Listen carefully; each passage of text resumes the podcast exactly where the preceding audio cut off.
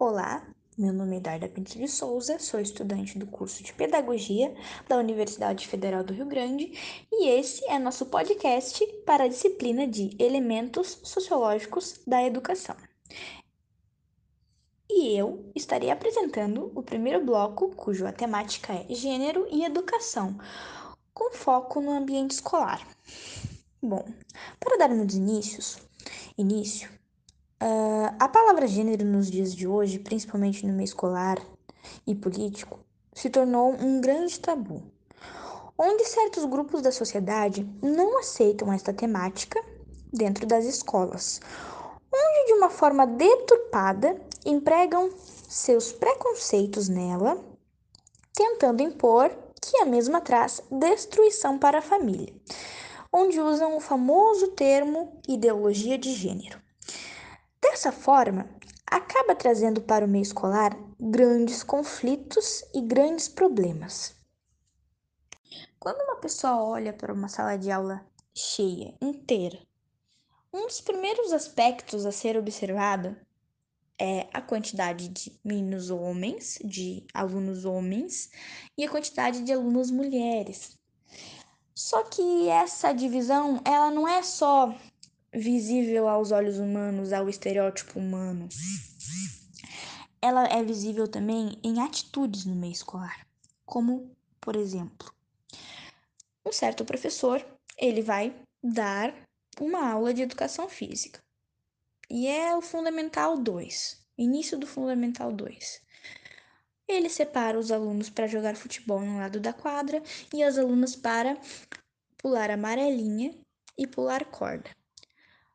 Porém, um certo grupo de alunas não quer pular corda ou pular amarelinha. Ela quer jogar futebol. Esse certo grupo quer jogar futebol. E vai lá e pede para o professor. Só que nesse meio tempo, o professor fala assim, ó, olha, futebol não é para garota, porque o futebol é um jogo agressivo, é um jogo de corpo. E as garotas, elas se machucam mais fáceis, elas são mais sensíveis. De uma forma subliminar, esse professor já está fazendo uma divisão que existe coisa para homem e coisa para mulher. E já está falando mesmo que a mulher é mais fraca, que a mulher é mais frágil, que a mulher é, é mais, digamos, entre aspas, franzininha. Outro exemplo contra o meio escolar também é quando há uma festa, uma comemoração, e a professora, o diretor que está organizando, ele vai e diz assim: Olha, as garotas trazem um prato de comida, um prato de salgado, e os garotos trazem refri. Isso também é uma forma de caracterizar mulheres e homens, porque a mulher, e, e falar isso assim: olha, mulheres trazem um prato, isso sempre vai arremeter a mulher que está na cozinha, que trabalha, que é dona de casa, isso é, de certa forma, um estereótipo pra, pra, para a mulher. E esses, esses acontecimentos, eles poderiam ser evitados e podem ser evitados de inúmeras formas, com diálogo, com a inserção da temática sobre gênero, sobre orientação já para os alunos desde a infância, porque a escola ela vai tá, ela vai preparar os alunos para a sociedade e ela prepara, ela joga o aluno para cima. Mas como que o que acontece quando esse aluno que essa aluna que mesmo na escola já está sofrendo as diferenciações de homem e mulher desde a escola, o que acontecerá com ela quando chegar na vida adulta, na adolescência? Este é um exemplo que conecta com que o livro Diferenças na educação e outros aprendizados relata quando fala sobre os professores terem um sistema de adotarem estereótipos onde a mulher é vista como mais frágil, onde a mulher é, é a florzinha, é delicadinha. Porém, não são só mulheres com ou sem útero que sofrem esses tipos de diferenciações, esses tipos de estereótipos que são colocadas em estereótipos para a mulher. A comunidade LGBTQIA, também sofre com a falta desses assuntos abordados na escola, pois digamos que uma criança que é criada em um lar onde os pais preguem que ser LGBTQIA é errado, é crime, é pecado, ela já chegará na escola com uma visão. Uma criança que está num lar onde a mãe é muitas vezes desprezada pelo pai e ela vê o pai batendo na mãe, ela vê o pai dizendo: "Não, mulher, você só presta para trabalhar". Essa criança quando chega na escola, ela precisa também, assim como aprende matemática, ela precisa também aprender que a mulher, ela não é só feita para cuidar de casa, para trabalhar. A mulher faz o que ela quiser, a mulher tem a sua liberdade assim como o homem. Porém, como instruir essas crianças e adolescentes se no próprio ambiente de aprendizagem eles são caracterizados por coisas de homem, meninos para um lado, coisas de mulher e meninas para um outro. Meninas fazem coisas de meninos e meninos fazem coisas de meninas. Então, sofrimentos, atitudes preconceituosas, preconceitos seriam severamente menores se tais temas como gênero, sexualidade, suas definições, explicações e orientações fossem instruídos desde a escola, como qualquer outra matéria, como ensino religioso, como física, biologia, matemática, português. E de certa forma, diminuirá os impactos do futuro, pois, segundo o site Gênero Número Ponto Média, dados levantados por pesquisa em 2015 cerca de 1,7 milhões de mulheres de 15 e 29 anos não completaram o ensino médio, não estudam e não trabalham de forma remunerada. E esse número é o dobro do número de jovens homens nesta mesma situação, e isso é preocupante. Olá, meu nome é Graziele Liuja Costa, sou estudante do primeiro semestre do curso de Pedagogia da Universidade Federal de Rio Grande. Esse podcast está sendo produzido como uma avaliação final da disciplina Elementos Sociológicos da Educação. Neste podcast, irei abordar o tema Educação e Sexualidade, o que é, qual sua importância e quais são seus benefícios. Sexualidade está relacionada à vida, sentimentos, sensações e emoções relacionadas ao prazer. Atualmente, muitos, muitos educadores buscam informar seus alunos sobre este assunto.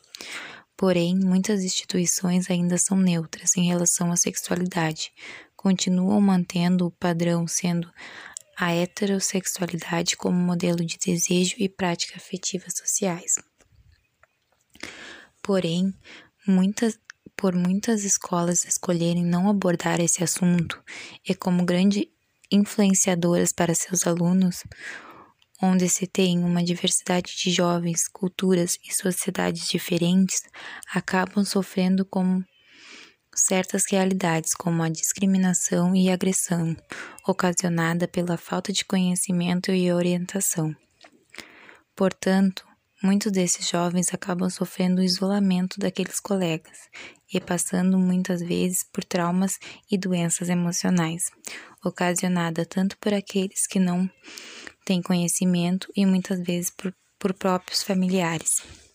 Também sofremos muito preconceito ao falar de sexualidade no ambiente escolar. Muitos entendem como se a escola estivesse influenciando aquele aluno a virar homossexual ou até menos, ou até mesmo ao sexo. Mas as escolas buscam apenas formar um ambiente igualitário, sem preconceito e qualquer tipo de discriminação, fazendo com que os jovens possam entender a homossexualidade não como algo errado ou até mesmo um pecado. Ser homossexual é uma escolha e aquele que escolhe e não esconde é muito corajoso e que ser diferente é respeitar todos como são, sem tabus, sem preconceito.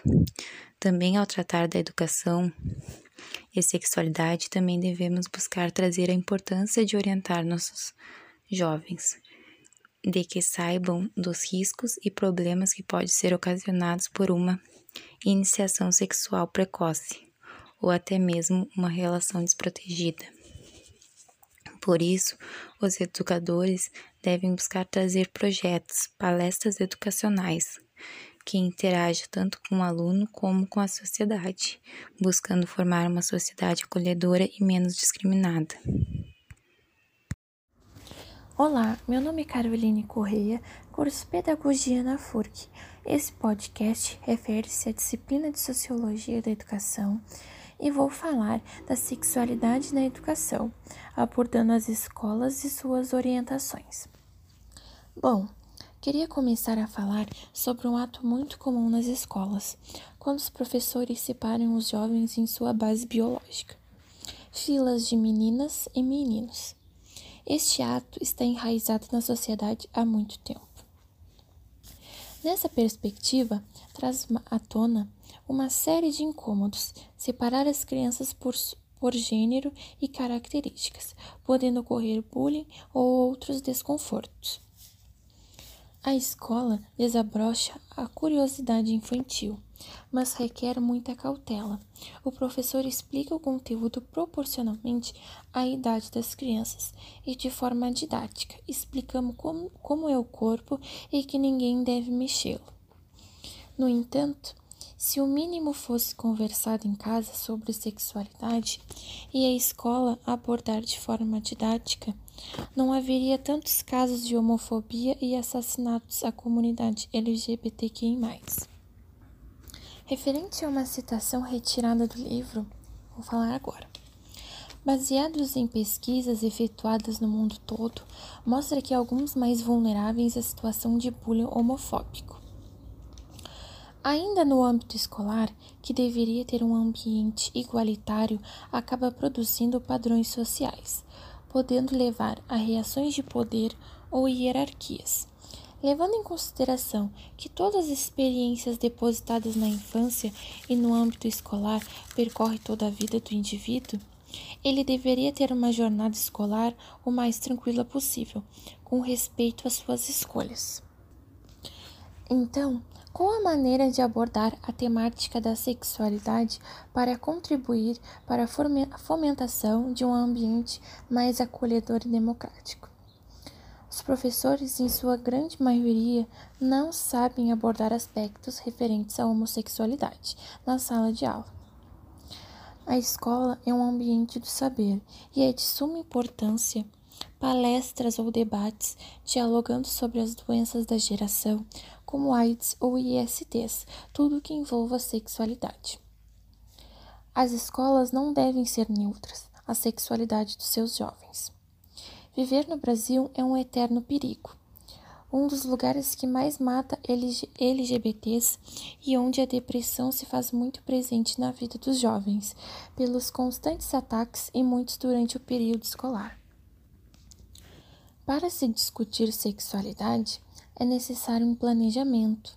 Não pode ser aleatório ou sem sentido. Pensar como vai se falar com os alunos e ter uma base. A competência da escola é orientar e orientar a respeitar o outro, da maneira que ele é e jamais julgar, desta maneira refletir e observar e aprender. Muitos trabalhos realizados na escola sobre orientação sexual referentes a bullying, preconceito ou chacotas e também sobre o abuso sexual. É evidenciado em conversas que a criança pode se questionar e comentar alguma informação com seu professor. O professor possui uma grande missão: orientar e escutar experiências. E para terminar, falar de orientação sexual não incentiva práticas sexuais, e sim informa sobre gravidez ou doenças na adolescência que podem ser evitadas.